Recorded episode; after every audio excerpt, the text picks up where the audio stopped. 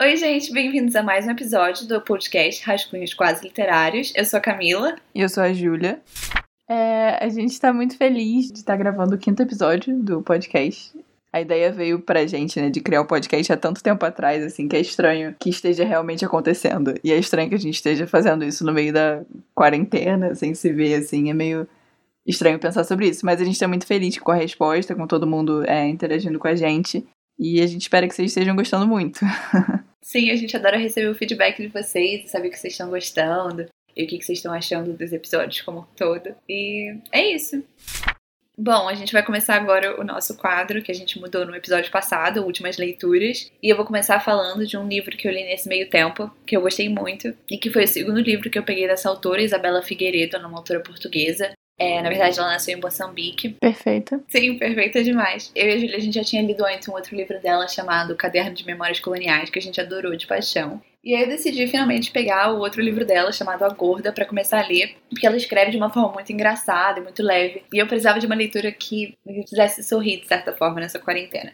E aí eu decidi pegar esse livro. Eu acho engraçado você falar isso, de uma leitura que me fizesse sorrir. Camila lê 10 livros super pesados, lê um livro fofinho. Não, mas é isso, poxa. Eu, eu tinha terminado a Leste do Éden, do John Steinbeck, eu ia começar a ler O Idiota, do Dostoevsky, eu falei, bom, esse meio tempo, entre uma leitura pesada e outra, eu quero ler uma coisa contemporânea e mais felizinha, digamos assim. Mas eu acabei me surpreendendo muito com esse livro. Obviamente eu já sabia que eu gostava muito da escrita da Isabela Figueiredo, mas ele de certa forma foi bem diferente do que eu esperava que ele fosse. Porque tanto pelo nome como pela sinopse, você imagina que vai ser um livro unicamente focado nessa questão da obesidade, do peso e como a protagonista se relaciona com isso. Mas acaba que o livro é muito mais do que somente essa relação dela com o peso e com o corpo ele acaba tendo diversos desdobramentos na própria vida dela, nos afetos, na relação dela com os pais, na relação dela com, com a própria identidade. E foi uma surpresa muito gostosa, assim, sabe? De ver como a autora consegue não contar a história aqui de uma pessoa é, gorda e o sentido disso na vida dela, mas contar a história de uma pessoa, ponto, sabe? Uhum. E isso é só mais um aspecto da vida dela. Obviamente que vai ter um papel importante, vai ter um papel determinante muitas vezes durante a narrativa, mas não é a única história dessa pessoa. Essa pessoa não se resume a isso. É muito interessante isso. Eu acho que ela é uma boa escritora no sentido de desenvolver pensamentos e, e narrativas que foquem nessa questão de identidade, né? Acho que Caderno de Memórias é antes de A Gorda, né? Dizem até que A Gorda é meio continuação. Não tem uma história dessa? Sim, é basicamente uma continuação. Eu não sei se poderia dizer isso, até porque são personagens diferentes, com nomes diferentes. Uhum. Mas, para quem não sabe, o Caderno de Memórias Coloniais foi justamente contar a história dela em Moçambique. Os pais dela eram portugueses que foram lá em busca de uma vida melhor, em busca de enriquecimento, e funcionavam como espécie de colonos. Né? Moçambique Sim. ainda pertencente a Portugal. E vai meio que tratar do período em que Moçambique começa a luta por independência e começam a ter revoltas populares, entre outros movimentos. E no final do livro ela acaba sendo enviada isso não é spoiler, mas ela, ela acaba sendo enviada para Portugal. Porque os pais dela meio que tentam fazer com que ela fuja dessa situação, dessa ebulição revolucionária de Moçambique. E de certa forma você pode dizer que a Gorda é uma continuação disso, porque a personagem de a Gorda, a Maria Luísa, ela é uma retornada, uhum. que é o uhum. nome dessas pessoas que nasceram em Moçambique e foram enviadas pelos pais a Portugal nesse momento histórico. Elas são chamadas de retornada e a protagonista de A Gorda é uma retornada. E, de certa forma, tem um pouco de autoficção nessa história, então acaba que pode funcionar assim, como uma continuação, justamente porque vai contar a partir do momento que ela chega em Portugal. Então é interessante de, de ler nessa ordem, apesar da ordem não ser obrigatória. Eu me lembro que quando eu li o livro, há mais de dois anos agora, porque eu li, tipo, no começo da faculdade, assim. É, eu fiquei muito impactada porque eu, antes de entrar na faculdade, eu lia muito Minha Couto. E ele sempre fala muito de Maputo, né? Que no caso, capital de Moçambique, assim. E eu me lembro que ela, obviamente, morava em Maputo, mas ela tinha outro nome, né? Era Lourenço Marques. E aí, Isso. Se, se você lembra disso, mas é muito interessante, tipo, é só estranho como Tipo assim, eu lia muito Minha Couto mesmo. Era a única coisa que eu, que eu lia antes de entrar na faculdade, por diversas razões. Mas tipo, era como se eu tivesse construído uma mentalidade do que era Maputo, digamos assim, na visão de um escritor, especificamente. E aí foi muito legal poder entrar em contato com ela e, e descobrir, tipo, outras perspectivas sobre é, Moçambique no geral e especificamente sobre Maputo, assim. É muito interessante, assim, sei lá. É uma memória boa que eu tenho desse livro. E eu fiquei com vontade de ler Sim. A Gorda quando você falou isso. Eu acho que você vai gostar muito, porque ela vai justamente falar um pouco dessa terra onde ela nasceu, né, de certa forma, buscando um pouco dessas memórias que ela conta em Caderno de Memórias Coloniais, e isso impacta ela. Ou no caso impacta a personagem de A Gorda, Sim. É, de forma muito potente, porque ela vai se dizer nessa espécie de não lugar, porque ao mesmo tempo que ela não acha que ela pertence a Moçambique, que Moçambique de certa forma pertence a ela, justamente por ela se identificar com essa posição de colonizadora, de certa forma branca, vinda de Portugal. Uhum. E tudo que o pai dela é, representava e perpetuava em Moçambique, ao mesmo tempo ela não se sente pertencente a Portugal, porque ela não é vista como portuguesa quando ela chega lá. Isso faz com que ela se sinta alheia a tudo que está ao redor dela. Às vezes isso se traduz no próprio corpo e nas próprias emoções dela com algo que ela vai chamar de uma fome avassaladora. Uhum. E ela tem essa vontade de comer tudo que está na frente dela, de devorar, para preencher um vazio que ela sente dentro de si. E é muito muito forte, muito potente a forma como ela escreve isso, porque essa é uma autora que ela não vai ter freios muitas vezes na hora de escrever. Ela fala as coisas da forma como ela sente, que é uma forma muito potente e destruidora de certa forma. E ela também vai tratar de temas do corpo e de partes do corpo humano e de certa forma de relações sexuais. Ela vai tratar de tudo isso de uma forma muito nua e crua, digamos assim. Ela fala palavras que você não espera ouvir, ela vai descrever as coisas de uma forma grotesca muitas vezes. E ela diz que não tem que ter tabu com essas questões do corpo, uhum. com as gosmas, excreções, enfim, ela quer ver tudo isso e ela quer escrever sobre tudo isso porque isso faz parte do ser humano também. É muito interessante isso. Mas uma coisa que eu me surpreendi muito quando eu estava lendo o livro é que eu fui percebendo aos poucos, mas os capítulos e a forma como ela vai estruturar essa história da Maria Luísa em A Gorda é que ela vai estruturar tudo isso em capítulos cujos títulos são cômodos de uma casa.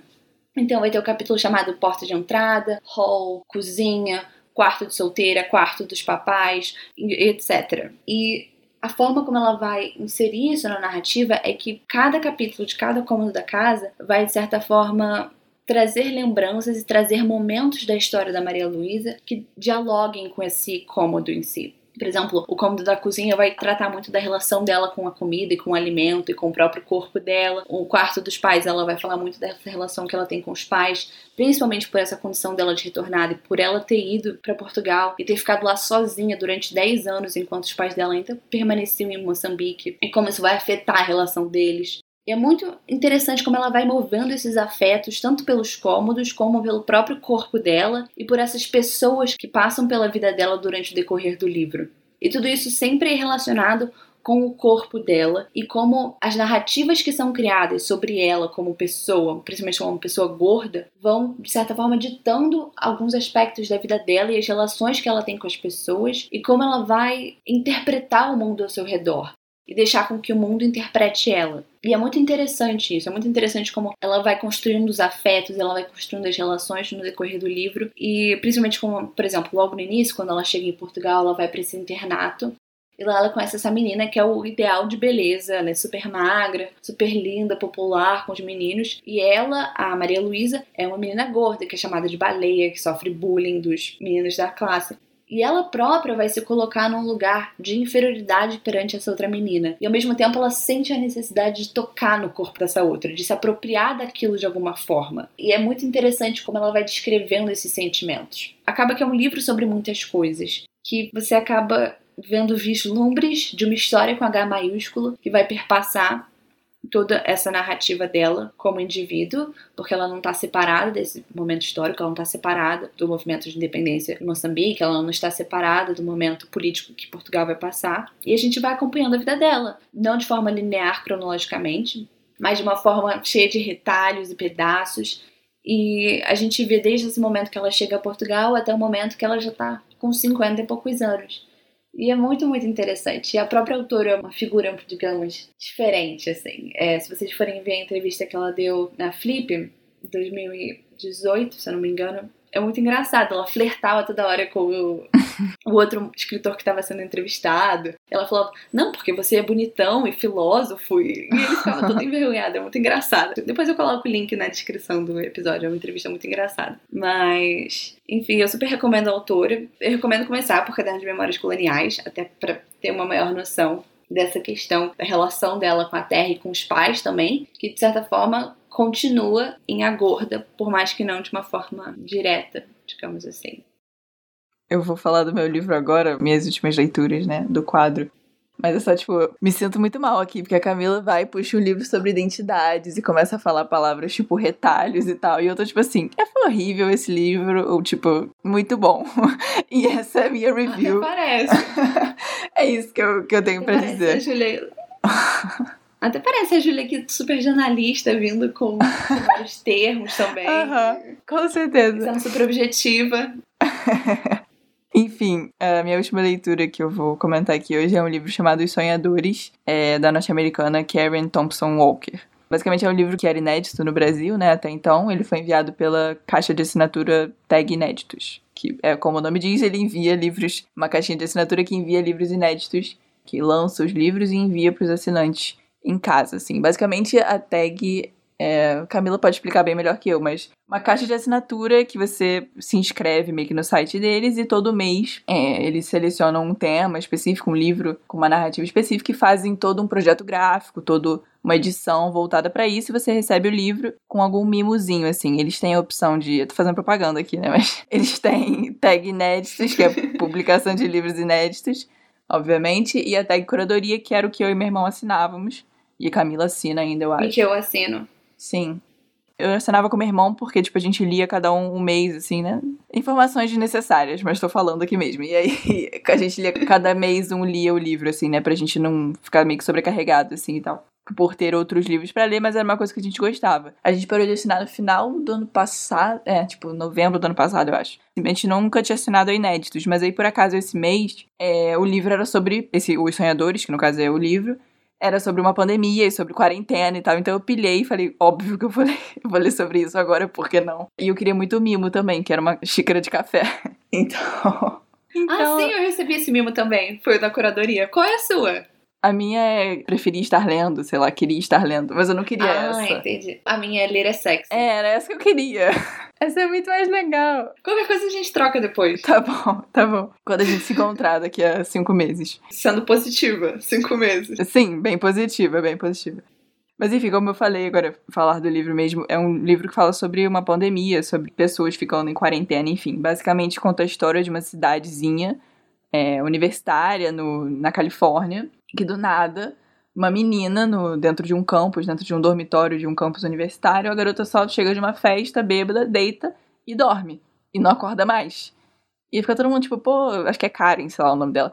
Pô, que isso tal? E fica todo mundo tentando acordar ela e nada acontece. E aí fica todo mundo meio assustado, mas tipo, ah, beleza, é um caso específico. Aí depois uma outra menina do mesmo dormitório dorme. Uma outra menina, é um menino, é uma menina, e aí obviamente a situação vai ficando cada vez mais complicada. E aí, tipo, é uma história meio conhecida, infelizmente, digamos assim. A ideia é que é um vírus que faz as pessoas dormirem, está fazendo as pessoas dormirem.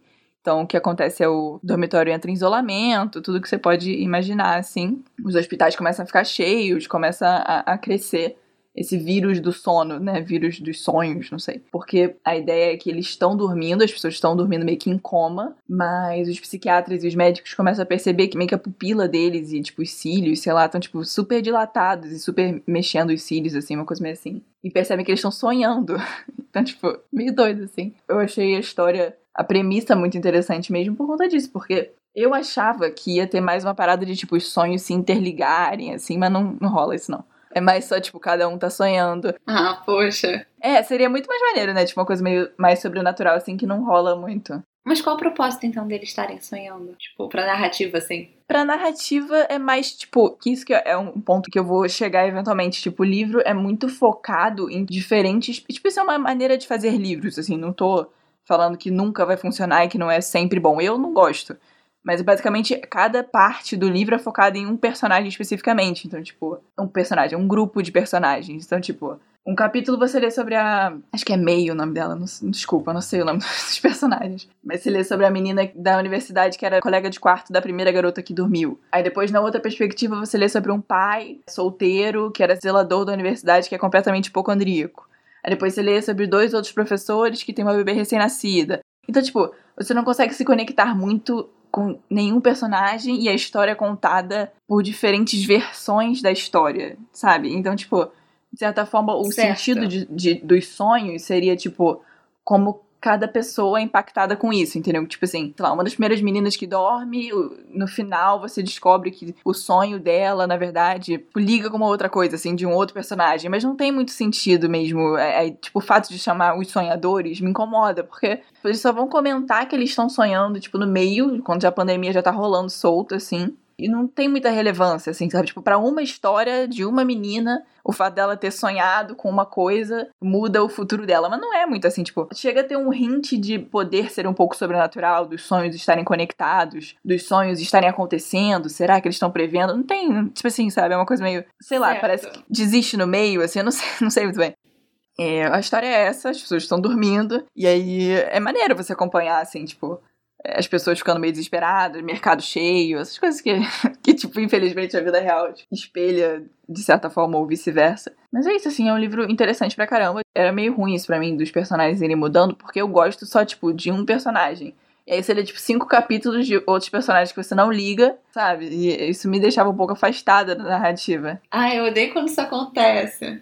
É, é muito ruim. Não, é porque para você fazer isso, de você separar por cada narrativa de um personagem, cada capítulo vai mudando assim, o ponto de vista, para você fazer isso de uma forma que intrigue o leitor, você tem que fazer com que o leitor se apaixone por cada um desses personagens. Exato, se exato. tiver um ponto de vista chato, o leitor vai ficar assim, ah, eu vou ficar pulando página aqui para chegar na narrativa que eu realmente quero, sabe?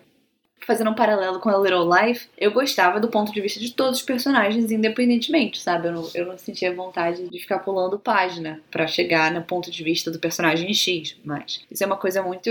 tem que ser muito bem pensada para funcionar direito.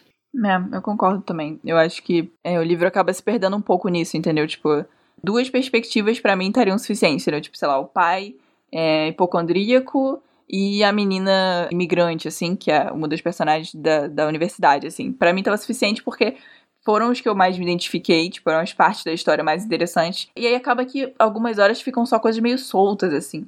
Mas assim, é muito bem escrito, assim. A Karen Thompson escreve muito bem, assim. Foi o que me prendeu a história, de certa forma. Gostar do jeito como ela contava a história, ao mesmo tempo. Eu não sei, fica meio contraditório isso, mas eu gostava de como ela escrevia cada parte, apesar de eu não conseguir me conectar com todas as partes. Era uma coisa meio assim para quem se interessa por esse tipo, eu até vi uma pessoa falando isso na internet. Esse livro eu super indico, mas é para um público muito específico, entendeu? Quem gosta disso vai gostar muito, porque é muito bom em fazer o que né, tipo, a escritora quis fazer, assim, sei lá, tipo, quem gosta de vários personagens, de várias perspectivas, de tudo meio caótico acontecendo ao mesmo tempo, vai achar ótimo. Isso não é muito meu estilo, entendeu? Com certeza, faz sentido. Bom, agora vamos para os nossos pedidos de indicação do dia. E o primeiro pedido veio de uma conhecida do Instagram, digamos assim, que é a arroba Coisitas Literárias, que é a Jéssica. E ela pediu pra gente um romance que tivesse um protagonista negro. Camila vai falar primeiro. Bom, eu pensei muito nessa indicação, porque eu queria que fosse um livro diferente e ao mesmo tempo absurdamente incrível. Eu acabei escolhendo por um dos meus livros favoritos do ano passado, que é O Torturado, do Itamar Vieira Júnior, publicado pela Todavia Livros. E, gente, eu sou completamente apaixonada Óbvio. por esse livro, então você vai ficar um pouco animada. Não é só porque foi publicado pelo Todavia, tá? É porque realmente ele é genial. E foi uma história, eu acho que muito diferente de tudo que eu já tinha lido. É um, um autor brasileiro, ele vai tentar escrever um pouco sobre as existências de um Brasil rural, que muitas vezes as pessoas que moram em cidades grandes se esquecem que existe, ignoram e ficam cegas para todas as complexidades e todas as a diversidade que vive, que permeia nesse ambiente rural, agrícola, principalmente no interior do Nordeste brasileiro. E bom, ele nesse torturado o autor vai contar a história de duas irmãs, a Bibiana e a Belonísia. E elas são muito diferentes, elas são muito próximas, por mais que elas sejam diferentes. E ele começa quando elas são crianças e elas desbravam um pouco essa casa onde elas vivem com a família. A família delas vive nessa terra de outra pessoa, né, de um grande latifundiário, e eles trabalham nessa terra que é de outro, mas que ao mesmo tempo também é deles, porque eles estão lá há gerações e eles que trabalham com aquela terra, eles que mexem, colocam as mãos, que pisam, que semeiam, que colhem, mas no fundo, no fundo, se você for ver as questões burocráticas, aquela terra não é deles juridicamente falando. Mas aí chega um dia, elas estão brincando na casa e elas encontram o facão pertencente à avó delas. Elas estão brincando, elas se veem, de certa forma, atraídas pelo brilho daquela faca e acaba sofrendo um acidente e uma delas perde a língua. E eu não vou dizer qual delas é, porque tem um pouco a ver do leitor descobrindo isso com o passar da história. Porque no início do livro, as duas irmãs são uma só, de certa forma. Elas se intermeiam e elas perpassam uma outra, e você fica preso nessa união delas duas e você não consegue muito bem distingui-las nesse início. Então, é interessante do leitor descobrir qual delas acabou perdendo essa fala. Então, aqui continua com a habilidade de falar e com a língua, ela assume esse papel de intérprete da irmã. E é muito interessante de perceber como essa relação delas vai se modificar a partir disso e elas vão se distanciando com o passar dos anos. Até porque elas são muito diferentes, como eu falei no início a Bibiana, ela tem, de certa forma, um inconformismo muito grande dentro dela. Ela quer aprender a ler, ela quer aprender as matérias clássicas no colégio, ela quer se intelectualizar de alguma forma, ela quer ir para o centro da cidade, ela quer estudar, aprender, ensinar, e ela quer, de certa forma, mudar a existência que eles têm no momento. Ela, ela quer reivindicar os direitos dela como pessoa e da família dela como um todo. Enquanto a Belonísia não. A Belonísia é mais uma pessoa ligada com a terra. As descrições da Belonísia nessa relação que ela tem com a natureza, com a terra que ela ara e que ela cuida, que ela planta, que ela semeia, a relação dela com essa terra e as descrições, principalmente quando ela tá descalça e ela pisa na terra virgem, é muito, muito bonita. E são umas descrições que eu nunca vi antes na minha vida, sabe? É bem poético e ao mesmo tempo real identificável, mas não tanto. E acaba que, contando a história dessas duas irmãs, o Itamar Vieira ele consegue criar toda uma história de uma população negra que experiencia as mesmas coisas que essas duas irmãs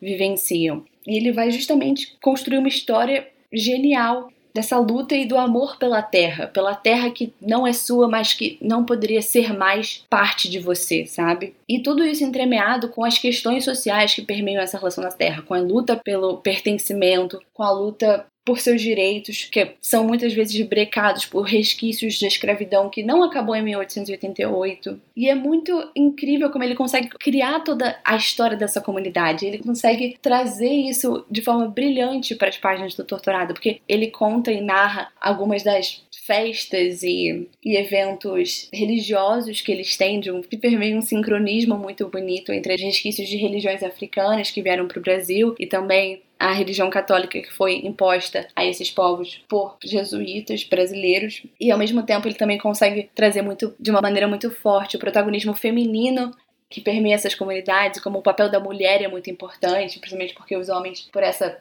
sabe, trabalharem de forma mais enfática e por toda a questão da violência que permeia essa luta pela terra acaba falecendo antes e a mulher ganha esse protagonismo muito forte. E é incrível como ele vai construir isso. E tem um, um leve elemento de realismo fantástico no final, que consegue amarrar tudo de uma forma absolutamente impecável e que vale muito a pena a leitura. Eu acho que Berenice e Bibiana moram no meu coração. Elas são incríveis. A história delas é incrível. E o que ele consegue fazer nesse livro, eu acho que traduz um Brasil que continua oculto a muita gente, sabe? Eu acho que é uma leitura que vale a pena qualquer pessoa ler e é absolutamente genial. Eu devo ter ficado bem empolgada aqui falando dele, mas eu acho que vocês entenderam e bom, e é isso, é só genial, digamos assim.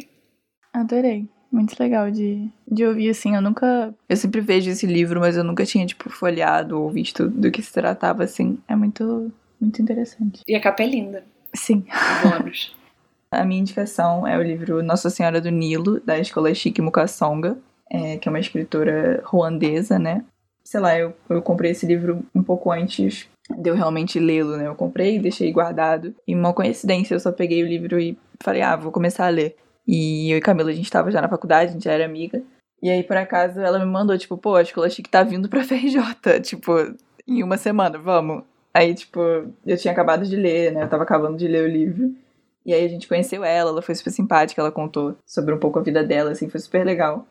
Enfim, só um pouco da, da memória que tem dessa escritora para mim, assim. Mas, é, basicamente, o livro conta a história desse liceu, né, desse colégio, dessa escola para meninas, situada em Ruanda. E a história, basicamente, é um pouco antes do genocídio dos Tutsis é, em Ruanda, né, a grande genocídio, né, que não foi muito contado pela história ocidental, exatamente por ser na África, né? Mas enfim, algumas pessoas sabem um pouco sobre isso. Mas basicamente, o colégio, é, de certa forma, já mostrava essas tensões raciais que existiam em Ruanda nesse momento que antecedeu ao genocídio, essa, esse confronto, digamos assim. Basicamente, era um colégio em que 10% era meio que uma cota de meninas Tutsi que tinham que estar no colégio e os outros 90% era composto por meninas é, Hutu, né, da outra etnia.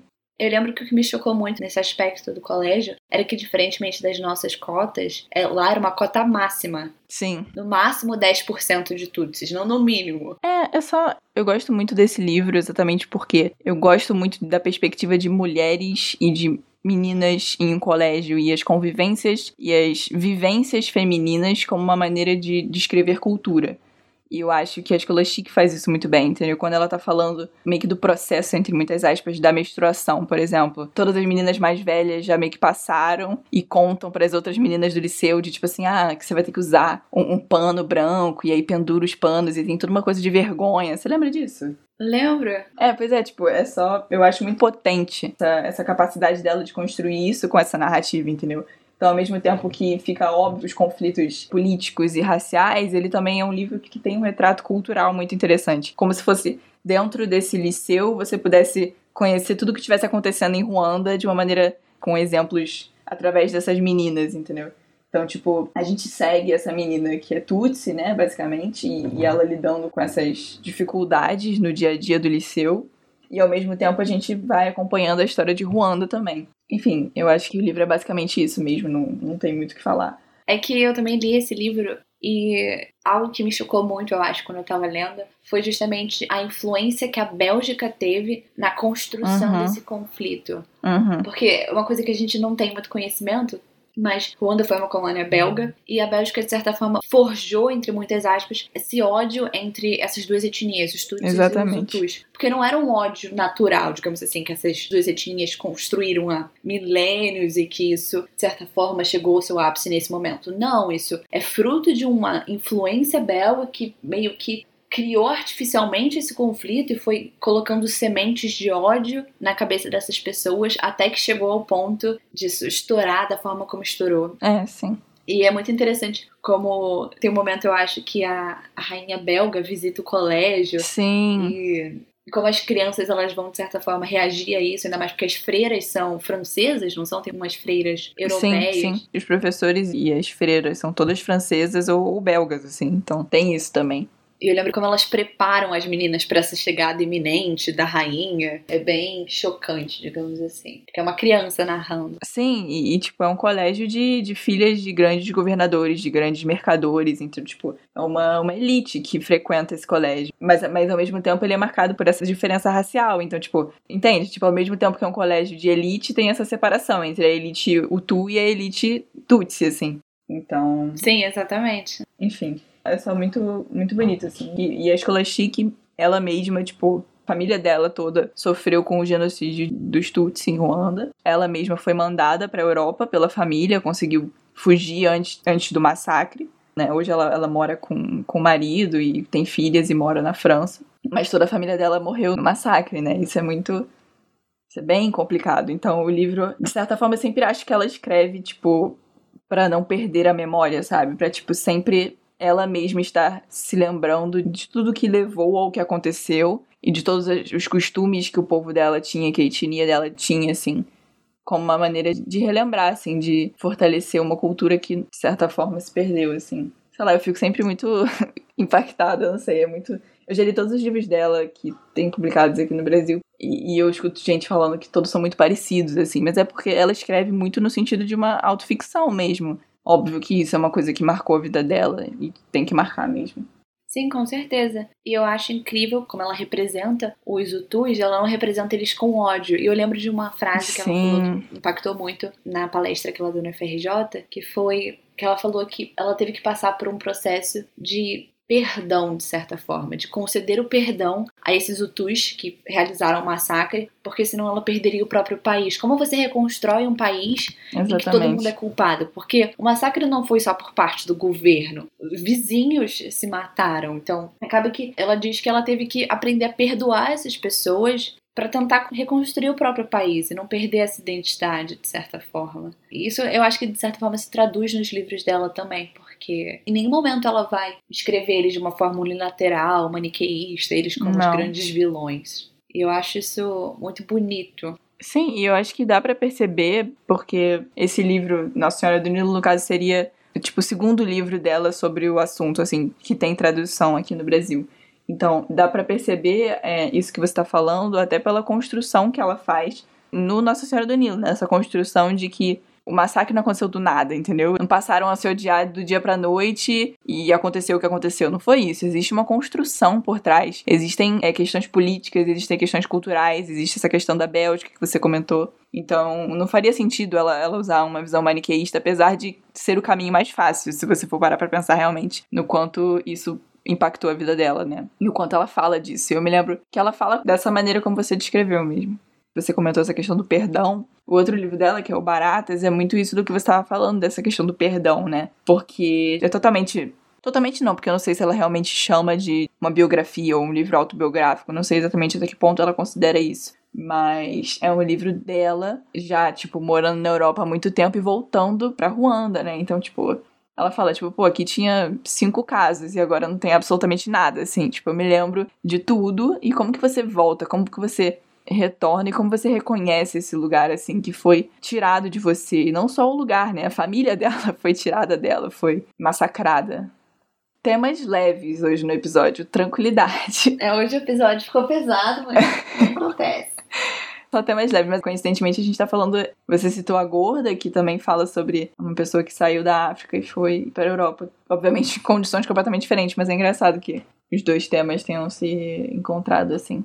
Enfim, Jéssica, minha indicação é Escola Chique Mukasonga com Nossa Senhora do Nilo, mas se você quiser pesquisar mais os outros livros dela, talvez, se você não se interessou tanto por essa história do liceu, enfim, talvez você queira ler só o relato dela ou alguma coisa assim, os outros livros dela também são muito bons. Eu acho que é uma história muito importante e uh, me trouxe reflexões muito interessantes e é muito triste, mas sei lá, eu acho que tem uma importância essencial, assim, então espero que você goste.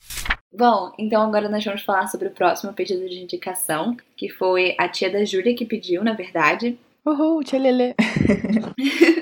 e ela pediu pra gente um livro que falasse sobre a trajetória das mulheres na ciência, que podia ser ficção ou não. E eu tive que pensar bastante na hora de escolher esse livro, porque nada me veio à mente princípio, eu fiquei pensando, nossa, que livro que eu li sobre mulheres na ciência. E isso é um lapso que eu tenho que corrigir urgente. Mas eu acabei percebendo que eu nunca tinha lido, achava que eu nunca tinha lido nenhum livro sobre isso. Até que a Júlia me falou o livro que ela ia falar sobre, eu falei, bom, eu li esse livro também.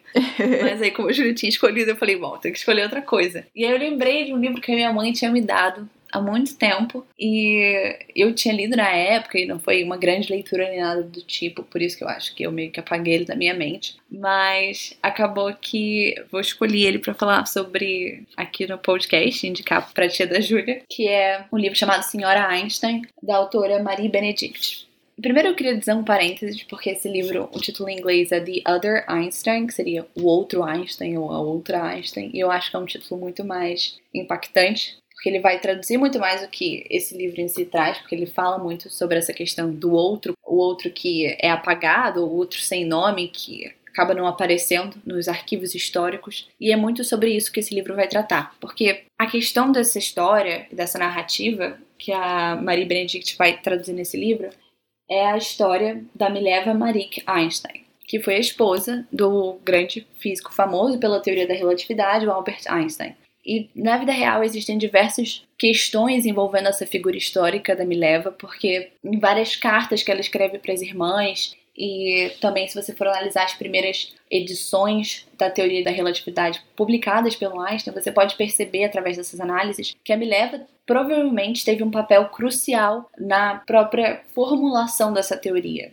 Porque na primeira edição ela aparece como coautora e nas próximas que ela é apagada, o que leva várias pessoas a considerarem o que realmente aconteceu e se ela realmente teve um papel nessa construção. E a partir disso a autora ela vai analisar todas essas cartas, todos esses documentos, esses resquícios de existência da Mileva, que a história com H maiúsculo relegou a gente e ela vai escrever esse livro, que é uma ficção histórica, porque ela teve que inventar muita coisa para construir isso, porque são muitos poucos fragmentos que sobreviveram. E ela vai tentar investigar essa figura apagada, silenciada da Mileva, que foi essa mulher que nasceu na Sérvia, numa família tradicional, num lugar muito rural, até que ela se muda para Zurich e se inscreve na escola politécnica, onde ela é a única mulher numa sala de cinco alunos homens e o sonho da vida dela é estudar física e matemática.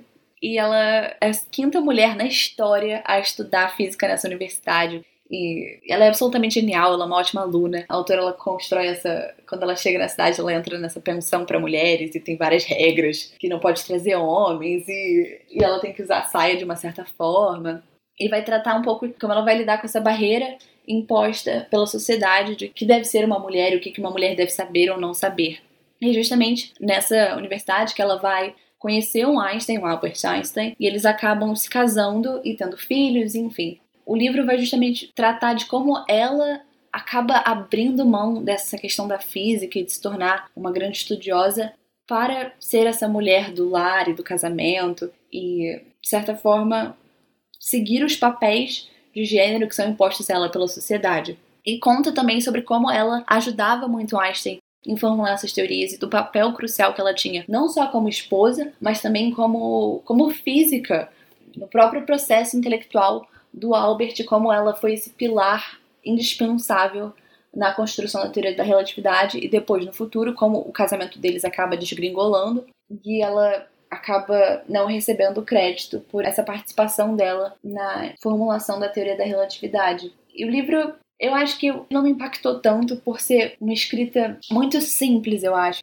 O livro tem uma certa de barrigas em que ele fica meio enfadonho e não é algo a que você vai ler e vai falar, nossa, esse é o livro da minha vida, isso é absolutamente inovador e incrível, mas ele não deixa de ser interessante por trazer à tona essa história que foi silenciada, sabe? É uma história que eu não fazia a menor ideia, eu não sabia dessa polêmica envolvendo a autoria da teoria da relatividade. Inclusive, o Einstein, ele prometeu a ela nos papéis de divórcio metade do dinheiro do prêmio Nobel que ele ganhou por essa teoria, e depois ele acabou não entregando nada, e isso levou mais questionamentos. É, por que, que ele daria o dinheiro do prêmio se ela não tivesse nenhum papel relacionado a isso, sabe? Sim. E acabou que é uma leitura interessante de você tentar conhecer um pouco da história dessa mulher, mesmo que ficcionalizada, mas que é, é, isso, não é uma grande leitura, mas acho que acaba sendo interessante de certa forma. Eu adorei que você chamou o Albert Einstein de Albert, conhecido nosso Albert.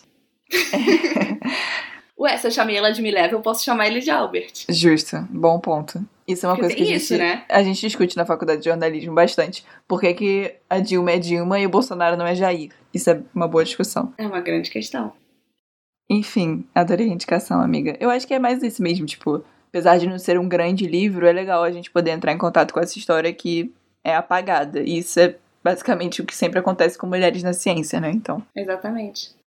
Bom, a minha indicação é um livro que eu indico para todo mundo, mesmo assim. Eu dei de presente para mais de uma pessoa já e eu indico para muita gente, porque eu acho que desde que eu vi ele, assim, tipo, eu só falei, cara, tenho certeza que eu vou gostar, porque a capa é muito bonita. Sim. Assim, sim, você concorda, porque é da Todavia. Mas. É...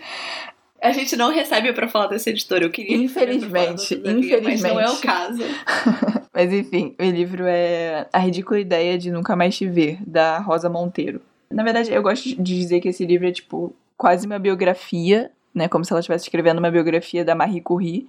Mas é um livro que é muito mais do que isso, porque a Rosa mistura a própria história, a Rosa, mistura a própria história com a história da Marie Curie. A ideia do livro foi porque o marido dela tinha acabado de falecer, e aí, por acaso, ela entrou em contato com um diário da Marie Curie, e que também contava um pouco dela contando a recente morte do marido dela. Então a Rosa decidiu entrar em contato com a própria história da Marie Curie e escrever um livro sobre isso, sobre esse contato entre elas duas.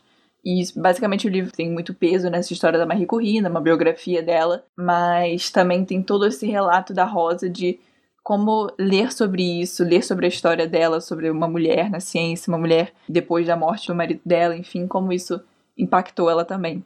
Marie Curie, para quem não sabe, obviamente é uma cientista química, enfim, que teve muita responsabilidade no desenvolvimento das pesquisas sobre radioatividade, né? E eu me lembro que no livro eu li uma parada que eu fiquei tipo, sei lá, como a ciência evolui com os tempos, assim, mas ela, tipo, fazia as pesquisas, tipo, ela botava na boca, assim, tipo, um líquido que tinha, tipo, Sim. rádio, assim, e você fica, tipo.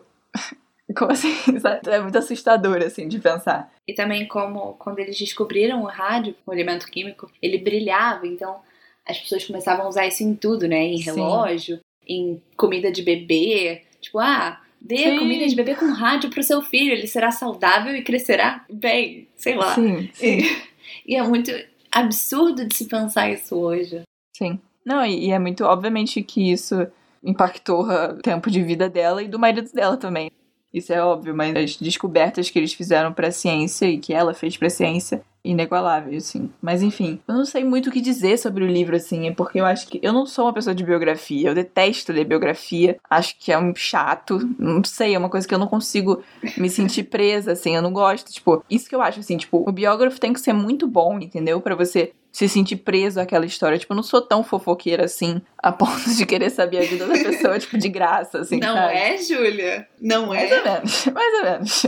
Mas, mas enfim, eu acho que o que me prendeu muito ao livro, e, e é por isso que eu indico tanto, e por isso que eu elogio tanto, é porque ele não é uma biografia comum. É a Rosa conta muito sobre o próprio marido dela também, tipo, quanto tem uma parte que ela descreve ele mais pro final do livro, assim, que você, sei lá, eu fiquei com o olho cheio d'água, assim. O livro fala muito sobre quando ela descreve perda. ele. Sim, perda. É um livro sobre luto, um livro sobre viuvez, sobre perda sei lá, mas é muito bonito como ela, ela une as descrições de uma forma sei lá, o livro fica fluido de certa forma. E tem várias imagens. Sim. Então é, é, uma narrativa muito bonita. E ela é muito inovadora, porque eu lembro que o livro é cheio de hashtags, não é? Ela bota. Sim, sim. Hashtag mulheres na ciência, hashtag luto, hashtag perda, hashtag. não sei. E aí no final do livro tem uma lista das hashtags e a página sim. que elas aparecem. Eu achei isso muito engraçado. Porque eu nunca tinha visto isso num livro antes. Sim, ela não se leva muito a sério. E é por isso que eu acho que o livro cresce muito nesse sentido. Ela coloca uma foto, tipo, da Perry Smith, assim, e, tipo, para falar que ela se vestia igual a Perry Smith e ela queria ser a Perry Smith, sabe? Então, tipo, é só um livro leve nesse sentido, assim. Como que eu posso falar isso? É um livro de perda, luto, viuvez, mas é um livro leve. Não sei. Mas é. É, é leveza de livros de Camila Carneiro e Júlia Stallone. A gente escreve um livro super triste e fala, não, porque é leve, me fez sorrir. É porque comparado aos livros que a gente costuma ler, é leve. É isso. Mas enfim, assim, eu acho que é um livro que tem muitos propósitos e, e serve a muitas coisas, mas no geral é um, uma leitura só que eu acho que todo mundo deve fazer, assim. Eu não tenho muito interesse em ciência, em ler sobre coisas de ciência, de química, de física, mas eu tenho interesse em ler sobre mulheres na ciência, porque se eu não for buscar isso, ninguém vai trazer para mim. Então, eu acho que o livro me faz isso de uma maneira tão especial, tão cuidadosa, assim. Você sente quase como se a Rosa conhecesse a Marie Curie tivesse, tipo, te dando, um, ah, sabe, detalhes sobre a vida dela. É muito, muito especial, assim. Acho que é um livro especial mesmo. Serve para muitas coisas, assim. para você discutir esses assuntos. Pode ser que você só queira ler um livro sobre ser mulher. Pode ser que você só queira ler um livro sobre luto, sobre perda. Ou pode ser que você queira ler uma biografia da Marie Curie sobre mulheres na ciência. Vai cumprir todo esse papel, assim. E é isso. Essa é a minha indicação. Bom, e com isso chegamos ao fim de mais um episódio do nosso podcast Rascunhos Quase Literários. E eu só queria reiterar, sigam a gente nas nossas redes sociais. Nosso Instagram é rascunhospodcast e o nosso Twitter é rascunhospod. Sintam-se à vontade para enviar para a gente pedidos de recomendação, a gente adora responder e indicar livros para vocês. Também podem enviar indicações para a gente também, a gente adoraria receber é, indicações de vocês, livros pra gente ler. Sim, é verdade. E é isso. Esperamos que estejam gostando dos episódios. É qualquer coisa, se quiserem bater o papo, tamo aí. É isso. Exatamente. Obrigada. Tchau. Tchau.